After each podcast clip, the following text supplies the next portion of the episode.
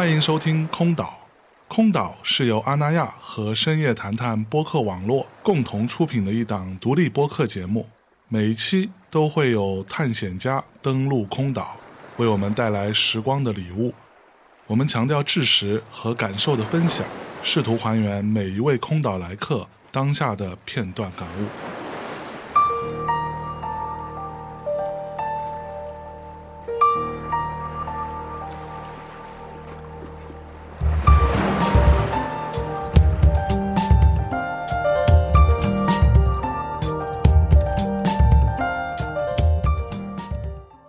大家好，我是守岛人象征，欢迎收听海浪电影周与空岛独家策划的音频内容系列《海浪流声》。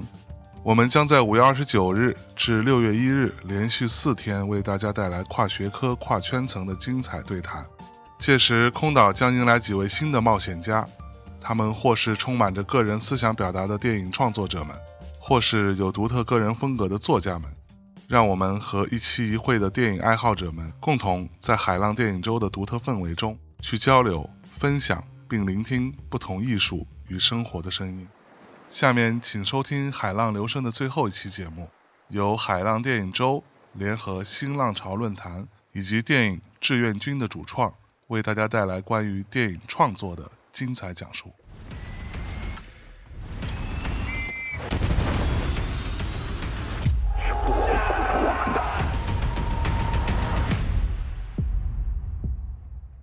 欢迎大家来到由中影股份有限公司和海浪电影周以及新浪娱乐、新浪潮和电影志愿军雄兵出击联合主办的《战争与史诗》分享会。非常高兴能够和大家相聚在美丽的阿那亚。那由中影股份有限公司出品的这一部影片呢，《志愿军雄兵出击》，到现在呢已经是有一年的时间了，走过四季。那这一部影片呢是会。全景是多维度展现我们新中国立国之战的这样的一个影片，它将从多线叙事来重现抗美援朝的全历史，包括像大国博弈、外交风云、战争、战场交锋以及英雄群像等等。我想这一些因素也足以引起我们大家对这部影片的好奇和期待。那今天呢，在我们的这个现场呢，我们就为大家请到了这部影片的几位主创，和我们一起来聊一聊战争与史诗的多切面。一位一位来为大家介绍。那坐在我身边的这一位呢，是这部影片的出品人、总制片人和总监制傅若清傅总，欢迎傅总。再为大家介绍著名导演陈凯歌凯歌导演。再为大家介绍的是这一部影片的美术指导陆伟。好。今天我们要和几位主创哈一块儿在这里，我们一起来聊一聊，听听他们跟我们分享的他们的感受和幕后的故事。那首先，我想请问三位共同的一个问题：如果说您三位不是作为导演、出品人这这个身份，作为观众的这一个身份，你们对战争史诗的电影会想看什么？最想看的是什么？副总，史诗性战争的影片，我们当然非常想看他的那种。一种全景式的，而不是一个简简单单的，是一某一个战役或者某一场战斗。嗯。那么肯定包括前因后果和整体的这样的一个盖帽的东西。啊。那么实际上志愿军就是导演，就是凯歌导演，就是按照这样一个路径来设计和规划我们这个影片的。嗯，就想看的也是全景式啊。那凯歌导演呢？其实这个大家好啊。我们是直接从现场来的，所以这个好像来到了另外一个世界，拍摄的情景气氛啊，跟咱们这儿太不一样。这个说到这个史诗啊，啊，大家可能有点陌生感，说那个史诗是什么意思？啊，为什么要把这个一电影定义在史诗这个位置上？其实，史诗的电影或者说文字的史诗啊。在这世界上，在这历史上出现过多次。其实我归纳了一下，它主要是有两个特征。第一个特征啊，战争史诗一定改变了一个国家的命运。第二点呢，就是一定出了大英雄。嗯。啊，如果要是这个没大事儿啊，英雄不来。啊，像这样的举国之战。啊，一定会有大英雄来到这个世界。嗯，这是我的强烈的感觉。所以，如果我要是一个观众啊，我是能够希望看到在我们这部电影中间有英雄的出现。大家可能会觉得，这个过去七十年的和平啊，是一件很自然正常的事情，但其实不是。这七十年的和平啊，是付了很高的代价才换取的。所以呢，我觉得在这部电影中间啊，当然我们讲到大国博弈啊。中美之间啊，中苏之间啊，所以这里边的故事，我觉得啊，可以说是很丰富。不同的观众群啊，可能会有不同的受益吧，应该这么说。但不管怎么说啊，我们都会集中到一点，就是正因为和平来之不易，我们才在七十年的时间里头，不断的纪念牺牲者。这个也是我们的片子中间的一个主题。但是这样还不够啊，我觉得还不够。电影嘛，啊，你不能说教，啊，你不能说我这个全都是啊国际政治，这不行，你还是得有好看的战争场面，啊，甚至是非常刺激的场面。我觉得这个呢，也是应该囊括其中的东西。嗯，谢谢凯歌导演。就是总结一下的话呢，就是九个字：大事件、大场面、大英雄。好，谢谢。那乐伟老师，呃，我要作为普通观众，我您就看画面是吧？对，我还是看美术和画面。但是开玩笑，其实真的，如果作为一个普通观众的话，可能更多的去关注这样的影片的情感、家国的情怀，或者说个体的情感，我可能会，就我个人好，我更更喜欢看这样的东西。哦。你看，您是您是搞画面的哈，但是更愿意看情感。因为画面也是需要有情感的。是好，那刚才呢是各位是作为自己的观众的角度出发哈，想看战争史诗。那其实我想每个人大家都对这部影片会非常的期待。那我们刚才也为大家介绍了这部影片呢是全景是多维度为大家展现抗美援朝的一个全历史，这几个字合在一起就知道它的难度了哈。所以凯歌导演。已经拍了一年多了，还要再拍哈。十月份和大家见面，您觉得您的这个对您来说挑战最大的是什么？这其实应该问问啊，坐在下边的这个辛柏青老师啊、朱一龙老师、张子枫老师啊，呃，他们三位可能体会更深。我就举点小例子啊。对，一会儿我会把他叫上来的。先说柏青老师这个啊，实际上是一帅小伙，对吧？没毛病吧？就是哎，在北京拍戏的时候穿着呢子军装，一看哎呦倍儿帅。嗯。然后到了战场上一开打，然后再加上吃这摄制组的盒饭，稍微有点油大。然后陈红每天都得看这个剧照，然后啪一张剧照就甩过去。白青一看说：“嗯，这是说我胖了。”三天之后啊，这可能就没怎么太吃，就恢复到原来的状态。像一龙啊，就想啊，别的不说，就你这手，啊，我就有观察。我觉得你要是上其他剧组去，把这手给洗干净了不容易，啊，因为这个指甲缝里头啊，全都是黑的，确实是这样。但是我们拍这么一电影，这是题中之意，有这样那样的困难。譬如说，我们这个晚上啊，最怕就刮风，嗯，这灯一挂起来啊。那就是会出危险的，啊！所以我到那儿我就问他们当地人，我说这个你们这儿常刮风吗？不不不常刮，就刮两次，一次半年。所以这个这个东西就是风大的厉害，嗯，每天是黄沙滚滚高如天。但是这种情况啊，我觉得也有它的好处。这个好处就是，就真把这烽烟滚滚的战场的气氛啊。啊，给烘托起来了。嗯，的确是这样。当然也不尽然啊，不能说都是困难，也有偶然啊，静悄悄的浪漫瞬间。比如说子枫，子枫这个去找一个生死未卜的战友，突然间就下雪了，然后这有一片雪就啪就粘他脸上，化成了一道泪痕。哦。我在这个瞬间啊，就我就看见摄组的好多人，就是摄影机旁边的人全都愣着看着。我觉得这个是我们拍摄中间的美妙瞬间。他的心情啊，也确实当时就该如此啊，神来之笔啊，这是这个是小小插曲啊。但是我只是说，演员们在这么长的时间里头，嗯啊，跟我一起去拍摄，真的挺玩命的啊，特特别玩命。谢谢。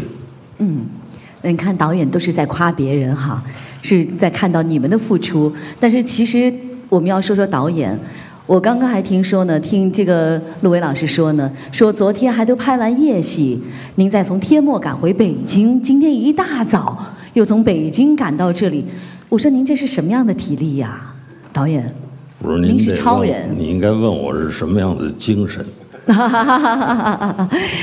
拿出了志愿军的精神吧，拍这部影片。嗯。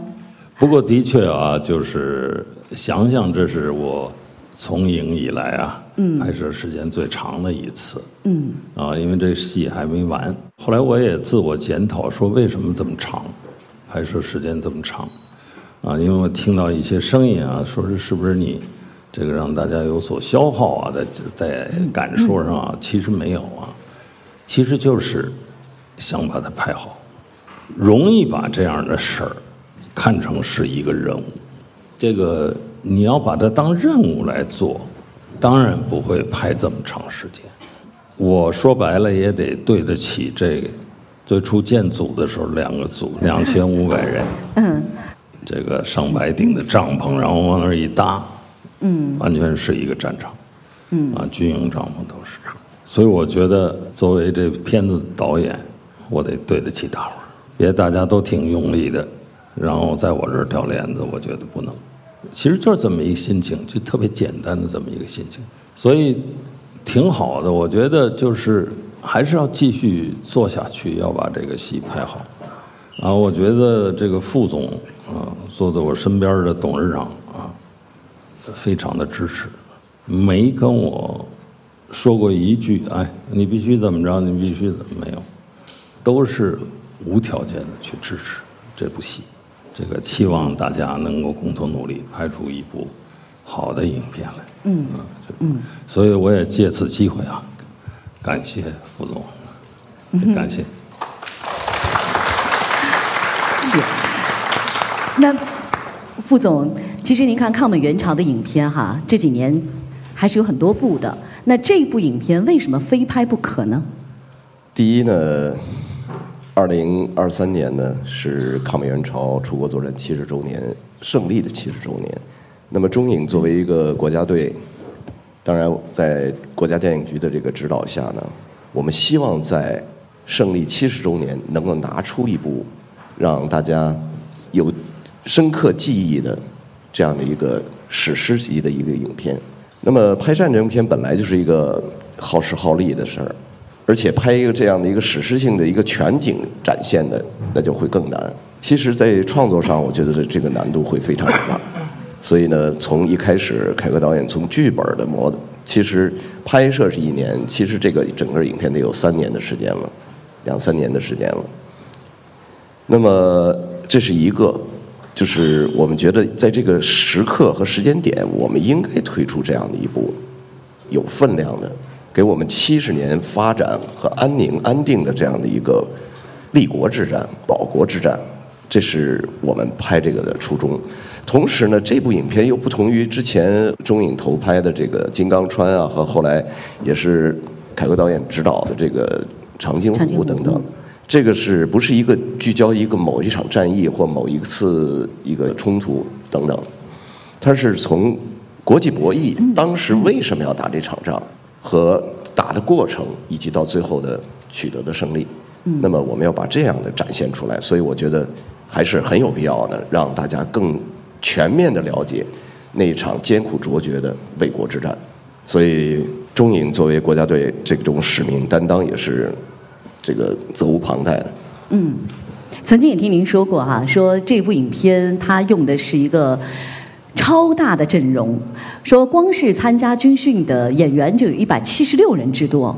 是的，是的，这个因为我们不想太。剧透，所以我们现在只透了冰山一角一小角的演员的这个阵容，主要是以百青这个李墨隐的这个一家人来展现。对，不能再多说一点儿。那其他的包括做很多的展车呀，包括我们还造了几架飞机，七架飞机，对，整体的这个整个过程呢这是一比一是吗？对，所以也是非常的艰辛的、艰苦的，但是同时呢，也是特别优良的反映了当时的那种状态和面貌。呃，我们想，就是凯歌导演对艺术、对创作的要求也很严，所以不管是景别、搭景的情况，还有包括整体的这个战争的场面，也都要求的非常高。所以呢，整个这个影片呢，我觉得是非常有意义的一个一部拍摄的影片。嗯呃，我记得在这部影片当时官宣的时候哈，呃，大家就说说哇，说这样的一个阵容的影片，然后又是凯歌导演的这样出手的作品哈，如果拍好的话，说将会是这个时代的大决战。那凯歌导演是不是奔着这个目标去的？你提的这片子啊是一个很好的片子，但是我也有一个感觉啊，我觉得因为时代发生变化，我们对我们自己的片子啊也有一个新的要求。你就好像像一个僧人啊，就是说每天早上啊，呃，敲钟啊、洒扫啊啊，然后要念经啊等等这过程。但是我觉得这个这个僧人没什么野心，他就是做他应该做的事儿。啊，那从我们的角度讲呢，我们也是啊，在这一年左右的时间里头啊，包括前面的筹备期啊更长，我们也是只管一万不管万一，一路的往前走。嗯啊，这个也不要让有什么颠倒梦想啊，我就想啊特别棒啊什么的，这我们都不说，就是希望能够把它拍好啊，很朴实的想法。啊、听您这么一说，我就我就想到这个八个字哈，大家都说说，呃，这个小满是什么？小满就是一件事儿接着一件事儿的干，一个小进步接着一个小进步，就是一路小满，终抵所爱。所以这也是您说做好自己的事情哈，终敌所爱。啊，那这部戏呢，到现在呢已经是拍了一年多的时间了，而且大家也很期待这里。刚才我们看到的这个宣传片，就是已经有这样的这些画面呈现了。今天呢，我们也是特意请到了陆伟美术指导陆伟老师。陆伟老师，呃，首先我想问问您哈，您看我们中国人自己拍摄自己的战争影片，我们自己的视觉风格，您觉得有什么样的特点？这个问题其实特别难回答，因为其实从这个风格而言的话，如果说我们中国人自己的风格，其实只要是我们中国人拍的，因为我们的文化传统，因为我们的历史就有我们的独特性，每一个片子拍出来就是千人千面的。然后在我们这部影片的话，其实我们也在追求独特性，因为其实，呃，只有相对独特的影片，我们呈现给观众，才不会说是乏味的，或者是说没有新意。但是这个具体的风格的话，或者说这个具体的差异，其实是一个，呃，聚沙成塔、集腋成裘的一个过程，就是一点一滴的。如果要说出真正独特性在哪儿的话，其实一两句话是没有办法说清楚的，这个只能交到后边让观众来检验。那我们就看看您的这里面，您给我们带来的这些场面吧。您给我们带来一些剧照，我们来看看好吗？和大家一块儿分享一下，好不好？呃您给我们介绍一下这是什么景？呃，这是这个中南海颐年堂的景。其实我们在影片在筹备之初的时候，我们是有一些大的框架上的一些考虑，比如说呃，这个东方和西方，中国和美国，多少是有一些文化上的差异。尤其我们要通过场景，把当时的一些历史背景要体现出来。我们国家百废待兴，嗯，然后我们国家的状态和我们所面对的西方阵营的一个状态，我们是至少从场景的角度。那东西方的建筑我们会有一些差异，所以说这个场景的话，我们是尽可能的去把五零年的一念堂做一个复原，因为一念堂到现在其实也都还在中南海，但是它的建筑细节其实是已经在历次的改造以后，它已经发生了变化。就是建国之初的一念堂是什么样的一个状态，我们就经过很长时间的考证，然后去对它复原，这是一个内景，从家具到上边陈设的。呃，这些瓷器，这些瓷器都是当时非常有名的瓷器，一个一个的都这都是定制的。那天开玩笑就说我我们剧组把人咸鱼都给买空了，就是看到恰当的东西我们都要买过来，后来发现买不着怎么办呢？最后我们就得要定制。好，来，我们再来看下一张。呃，这是其实是跟银莲堂是一个对应关系，这是美国的这个艾森豪威尔行政大楼里边杜鲁门发布会的一个场景。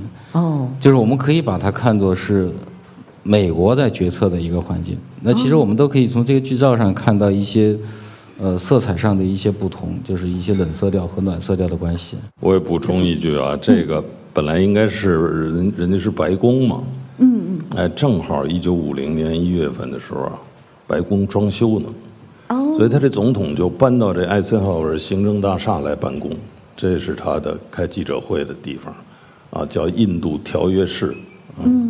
那影片的前期工作做得这么细致啊？至于他们所有的这个场景要当时的还原，对对，是吗？对，它复原历史嘛，这个必须要尊重这个，因为史诗级的这种全景式的拍摄，它首先是要尊重当时的历史状态的和情况的。这是对历史的尊重。嗯嗯好，我们再接下来，我们再来看，这个是当时的联合国安理会的会场这个场景，因为这个其实跟刚刚导演提到这个白宫的情况差不多，就是那个时候联合国大厦还没建起来，这个时候的联合国安理会的会场是在纽约的成功湖，然后我们也是呃查阅了大量的资料，当时的各种各样的那些历史的呃影片什么的，然后对这个环境做了一个复原，也是一个一比一的一个还原。这个是这个是鸭绿江大桥吗？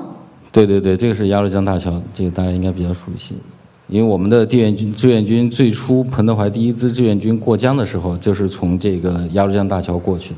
这个桥现在还在，叫鸭绿江断桥，是当地的一个景点。我们也是专门去了这个、去了这个大桥，然后做了一些测量。因为这个桥其实它非常具有象征性，就是我们跨过鸭绿江，其实跨的就是这个桥。当然，其实当时鸭绿江上有好几座大桥，对，五座。对，五座大桥，那这个是其中一座，而且也是最有名的一座，因为我们的部队就是从这儿第一次进到朝鲜。因为这个场面啊是不可或缺，战歌中间都唱到雄赳赳气昂昂，跨过鸭绿江。鸭绿江对跨的就是这座指桥这座桥，对。是，这也是历史的一个见证。这是这是这是我们的其中一个战场，这个是底平里战场。因为我的影片战场其实是很重要的一部分，嗯，就是除了刚刚提到我们的这个像东西方就是几个决策或者几个阵营的这几个关系，然后就是真正的博弈的空间。之一，其实是这些野战战场。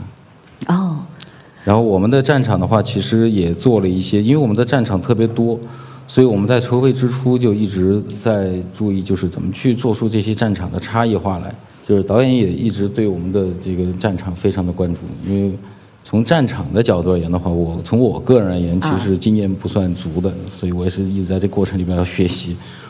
这一次做了好几十个战场，好几十个呢。对，因为如果战场多了以后，其实对于观众而言会有一定的就是审美和认知上的疲劳，就是观影疲劳。所以说，我们一直要找到主题上的一些差异，都要有一些依托。比如说，通过雾，通过火，就是每一个战场，我们要找到它的一个从景的角度，要有它的独特性，平原的、山地的等等。嗯，那这个呢？这个是什么？呃，这是我们非常重要的场，就是松骨峰。哦，松骨峰，就是创造奇迹的那一场哈，就一个连打退了上万个人美军师啊。对这个也是因为啊，这个那篇著名的报道，谁是最可爱的人？爱的人，嗯，啊，也就是三十八军对一个连队造奇迹啊，对就是一百多人击退上万人，对创造奇迹的地方。嗯这也是这次您浓墨重彩的这个战役。对这一笔写的非常结实啊。嗯，其实说实在的，我们也是有一些造型上的考虑。其实我们查这个资料啊，这个松骨峰上并没有这么一棵树啊，啊，这是一棵松树，我们栽在这儿的。我自己觉得，既然要写松骨峰，就因为它可能你要找到一个大家能够明白的意象啊，啊。哦好，只能剧透到这里了，对吗？对，不能再过多的剧透了。已经给大家看了很多，这次都是第一次披露吧？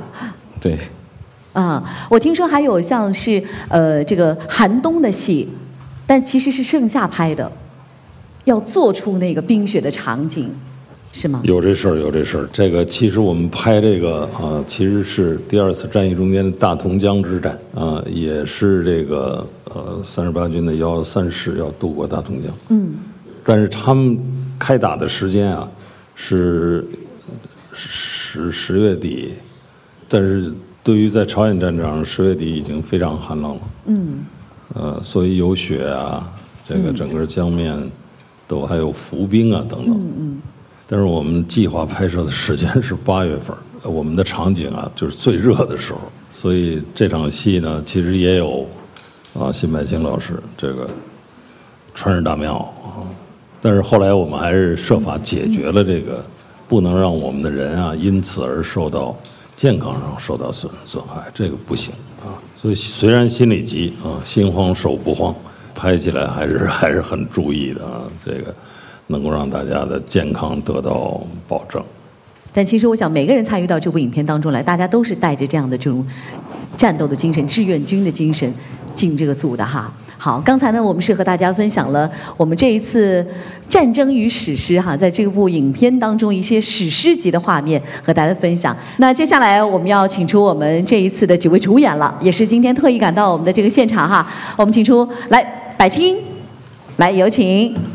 好，一龙来，子枫，嗯，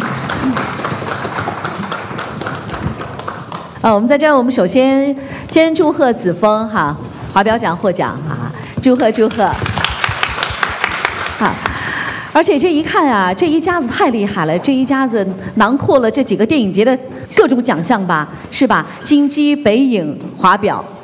那我们这样，我们先请三位跟大家打一个招呼，然后给我们介绍一下你们剧当中饰演的是什么角色，好不好？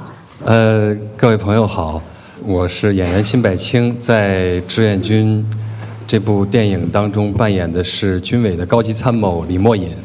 大家好，我是演员朱一龙，然后我这次在志愿军中饰演六十三军一营教导员李想。大家好，我是张子枫，然后在影片中饰演的角色是李晓，他是新中国第一代外语人才。那我们请导演来说一说他们三个人在剧中的关系，为我们介绍一下。其实这也没什么不怕剧透，他们是一家子，啊，但是呢，这个呃，有的有血缘关系的，有的没有，嗯，但是他们是一家人，啊，这家人啊特别了不得，就是全去了朝鲜战场。也有牺牲，这一家人呢，之所以没有有的没有血缘关系，是说中华民族这个大家庭啊，我们这个人民的这个大家庭，不一定非要有血缘关系才是一家啊。啊。嗯，所以呢，它可以说是一个缩影，这个家庭是个缩影，嗯，也可以说它涵盖和吸取了我们中国人所有的情感，这个是。很动情的一家人，很动情的一组关系。嗯，那为什么要在这部影片当中要用这样一家人，他们这一家子的这种线索，来给我们展开这场战争？其实呃也很简单，就是像我刚才说的，我觉得不一定非是一家人那才是一家人。我们老说是立国之战啊，嗯，其实我自己觉得那个年代啊，可能有一个特殊性。那个年代的人心气儿很高，热情高涨，他们就是那个时代的人的代表。这个父亲是老革命，儿子是新锐的军人，其实都没怎么在一块儿待过，但是父子情深，绵绵不绝啊，啊是这么一个情形。嗯，正好我们的这些主演也都在哈，您给我们说说他们在拍这部戏的表现吧。我 刚才已经说了，就是他们都，他们都挺好，挺好的，啊，那个就是各有各的好处啊，这个，但是我觉得就是精气神儿是一致的。嗯，你比如说子枫刚来的时候吧，我老觉得，哎呦，他演戏是真演的不错，但是呢，呃，稍微有一点瘦小。但是昨天晚上啊，我拍了一镜头，拍完之后，我跟张子枫说，我说。你看见没有？你有点巾帼英雄的范儿，就是可能太多的这个战争场面，他自己都经历了，那真是上了战场了。所以他的往那一站啊，这个镜头拍的，你就有一个感觉，外边有点闪电、雷声，又有点那种朔风烈烈，把他头发短发吹起来，哎，你你会感觉到，哎，这个有点劲儿。那一龙呢？我觉得啊。他是一庄一谐的啊，在扮演这人物的时候，在他父亲面前啊，完全是另外一个样子啊。他总要让他父亲高兴的。其实他一直跟他父亲是在心灵上没有完全打通，直到最后是这个劲儿。呃，辛柏青老师演戏啊，我觉得是叫动若脱兔。要快的时候啊，你想想。这里边有一句台词儿啊，呃，是彭德怀跟他这个人物说的。嗯，说你要执行这样的任务啊，你得像年轻战士一样啊，啊，冲锋陷阵，行吗？嗯，像你这样的老同志，他说行。那我觉得就是柏青在这戏里头就做到了，就是真是冲锋陷阵。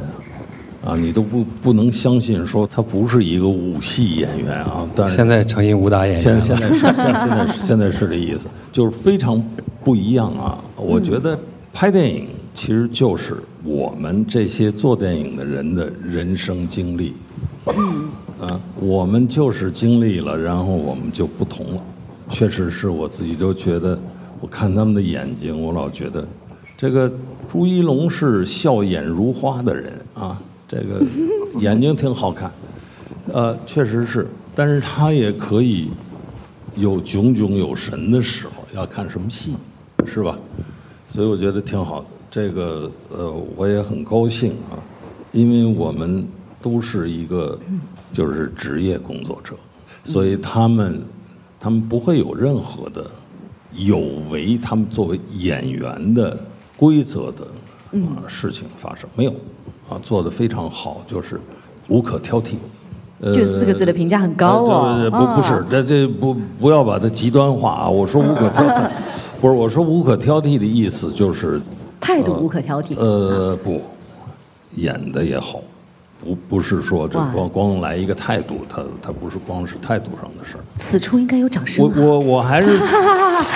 这个导演用这么高的评价，无可挑剔哈。呃，我我是觉得是这么着，这无可挑剔是这个意思，是说当他们跟这个角色告别的时候，他们心里会难过的，就是这么回事。哦，哦是吗？柏青？那肯定是朝夕相处了，和自己的角色朝夕相处了三百多天了。你还没杀青已经没杀青呢。嗯。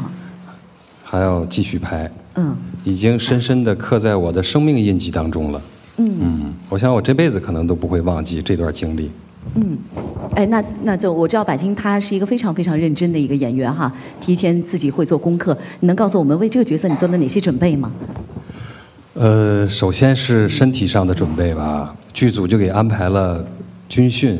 嗯。开拍之前，我参加了大概将近一个月的军训，然后拔军姿啊，进行一些军事动作的训练呀，包括一些体能的训练。在这期间呢，我自己也阅读了大概有百万字的这个关于抗美援朝的文学作品、文学资料，以及一些参加过那次战争的将领的回忆录，大概就是这些吧，包括。开拍之前，导演叫我们去说围读剧本，然后就开始聊人物、聊细节、聊将来的创作可能性，这些准备。那柏青是和导演第二次合作了吧？《妖猫传》对不对？对对对，第二次合作。当时你那一条过的那个李白的那一条，得到导演非常高的一个评价哈。这一次和导演再合作，又从导演身上有什么收获？你得这么说，你得说我从他那儿学到了什么。其实。那个这次完全跟李白是不一样的嘛？这次演一个军人，情感特别细腻内敛，然后又特别有责任心，又具有血性的一个军人。跟导演的合作就是跟以前一样的，就是导演的要求非常严格。但是这次因为合作时间长，跟导演经常会在一起，我就发现导演身上闪烁着一种光芒。嗯，那种他身上那种少年感和激情，嗯，有的时候你知道演员是需要保持状态的。我觉得最难的就是长时间的拍摄会慢慢消耗自己的状态和欲望。当我们有疲态的时候，一到现场看到导演那双眼睛炯炯有神，然后一讲起戏来眉飞色舞，充满激情澎湃，然后一兴奋了，你躲开，我来演一段 他还要自己上去演，亲身示范的，嗯，对我就觉得，哎呦，真是导演在创作的过程当中无他，单纯纯粹，特别有少年感。他的这种劲头带动着我们所有的演员，所以没有一个松懈的。嗯嗯，那一龙呢？一龙这一次是和导演第一次合作吧？对，第一次和导演合作，也是你第一次演志愿军，对吧？对。啊，你先说一下你做了什么准备？跟百群哥一样，我们先在开拍前进行训练，除了站军姿之外，还有战术一些战术动作。啊。然后你们俩是一块训的吗？一块训来着。对，有有一个阶段是碰在一起了。哦。然后也是，然后看纪录片，关于铁原阻击战，整个那一段时期的纪录片，战术动作，我觉得确实训练确实是有用。到战场上之后，当整个环境特别还原的时候，然后那些战术动作，如果提前没有训练的话，你很难兼顾这些战术动作，同时去表达那个人物。对，所以嗯。给你们都集中到哪儿去给你们军训啊？在怀柔。中影基地，对啊，中影，封闭式训练吗？对，啊，找找部队的来给你们训是吗？嗯，每天作息都是按军训一样的吗？找的是专业的教官，但是没有住在一起，但是我们都是每天早晨去，然后太阳快落山的时候收，嗯，就跟工作一样。对，对，这次也是第一次跟凯歌导演合作，然后刚刚百青哥已经说的很全面了，对，也都是我看到的，而且我自己心里想的。然后凯歌导演还给我一个最大的感受就是讲戏，嗯，那听凯歌导演讲戏就是一种享受。每次拍完一条之后，凯歌导演都会说：“一龙，你来一趟。”然后那个时候就就会赶紧跑回来，跑回来，因为知道凯歌导演他会，啊，特别一针见血的，然后特别准确的，然后特别生动的把刚刚我所表演完了之后所有的问题和怎么能更好讲给我。然后每次我感觉。凯歌导演讲戏的整个过程已经是像一个艺术性的这样的一个事情，然后我也特别享受整个过程。那你在这个角色哈，你再给我们多介绍一下你的这个角色呢？大家也很想知道。理想，我觉得，嗯，其实他名字也代表了一些理想。我觉得他是哦，对，嗯，人如其名，嗯嗯，然后他在里面是一个有理想、有抱负、有信念的这样的一个志愿军的形象，对。然后是你们是父子两个人，亲爷俩，对。叫什么亲爷俩？爹是英雄儿好汉，自己夸自己。那那个子枫是闺女是吧？对，但是我是养女。嗯，所以这一家人的关系大家就明白了啊。虽然是养女，但我们三个人到最后是神和形都紧紧的捆在了一起的那种。嗯，那子枫是第一次和导演合作吗？是的。哦，和导演合作紧张吗？就是压力特大，但是每次跟导演一起拍，其实又很安心。就是因为导演会帮到我很多，然后就是刚刚爸爸和哥哥提到的，就是每次在监视器前看回放的时候，都觉得哇，能跟导演一起，大家这么多人拍电影是件好幸福的事情。嗯，我去探过一次班，就是在香河的时候，对，正好是拍联合国的那场戏，你在？是的，联合国我也是当时有做一些相关的，去查一些资料啊什么的去了解。对，嗯嗯。那你和导演合作的这种感受呢？跟我们大家分享一下，你从导演身上的这种收获。我其实特别感谢导演的是，他让我知道了真挚、真诚在表演中是有多么的重要。其实我们戏里的每一个人物都离不开这一点，也是我恰恰很容易在表演中忽略的。然后导演本人在无论是讲戏啊，还是拍摄过程中，也都是非常真诚的，就是闪闪发光。这不是逼着大伙儿说好话吗？真不是，都我觉得都是由衷的。对我们必须要问大家真实感受。他们说的就是我特别深有感触，跟导演拍戏是一件特别幸福的事儿。嗯，就是这个戏既想让他赶紧拍完，能够完成任务，圆满的完成任务，但又不希望他拍完。嗯，因为这个过程太幸福了。嗯，我也说一句啊，这个我也向这个我们组的其他演员。致敬啊！这个无意冒犯，呃，因为今天我们主要说是说这一家子啊，但是我们其他的演员同样的都非常非常的出色啊，感谢他们。嗯，是。一百七十六人这样一个庞大的阵容哈。但是是我们现在是受到了，包括今天我来主持，然后我受到了一些限制。我问的多一点，他们说现在还保密阶段，不能告诉你。所以我们和大家一起期待吧，好吗？在今年国庆节档期的时候，我们就可以看到。呃，我们希望到时候那个时候大家一起走进电影院，我们一起来看看这样的一场史诗级的战役，也是新中国的立国之战。我们来感受一下当年的志愿军的精神哈。好，那今天我们和大家分享了那么多，其实大家也看到了，这一次呢，海浪电影周啊是邀请了很多年轻的导演、编剧哈，青年电影制作人一起来到现场，大家一起互相交流。那副总呢也是曾经说过，说要为青年人提供一个机会。在三年的时间，要为年轻人投拍三十到五十部中小的青年人的影片。其实，我想这是给年轻人很大的这种创作的平台，也给大家提供更多的曝光的机会。所以，想问一下副总，这样的一场这个举措哈，您的初衷这么大力的扶持年轻人？其实很简单，就是青年在任何一个行业里或者任何一个产业里，它都是未来的希望。那么，电影也是一样。那么，无论是各个电影节展，还有我们很多的电影的同仁们，都在努力的推青年电影人成长，迅速的成长起来。那么，只有有了大批的青年导演、青年的创作者、青年编剧等等出现，中国电影市场才能够长久发展和长久繁荣。那么，海浪这个呢，和其他的节展或者呃青年电影计划不同的是。我们对于选中的影片，会立刻启动，从资金的投入一直到制片，一直到宣发。简单的说吧，就是把一个青年创作者直接送到影院，就让他的作品直接送达影院。这和其他的一些创投不太一样的是，只是作为一个推出和评选，这是一点不同。还有一点不同，就是我们要求的这个影片呢，更多的要具备商业性。要求这样的入选的影片呢，是必须是要类型化的。其实目的就是为了它能够抵达影院，让更多的观众能看到。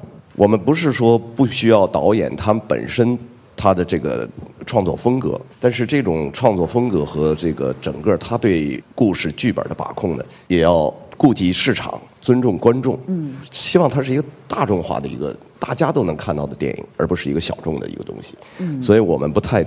没有直白的去说，我们不是去拍推选文艺片的导演，更高级的文艺片，它也是很这个能够大众有商业化的，就像凯歌导演当年的《霸王别姬》，嗯，它是一个绝对的一个极其高级的一个文艺片，但是它具有它这样的一个商业属性的，所以我们就是这样的一个初衷。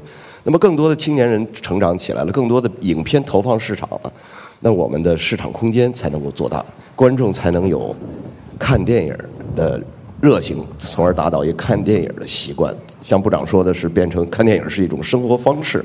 当达到这样的时候，我们的电影就会源源不断的后继有人。我想这也是举办海浪电影周的一个初衷哈，聚集更多的年轻人来为电影选拔人才进行梯队化的建设。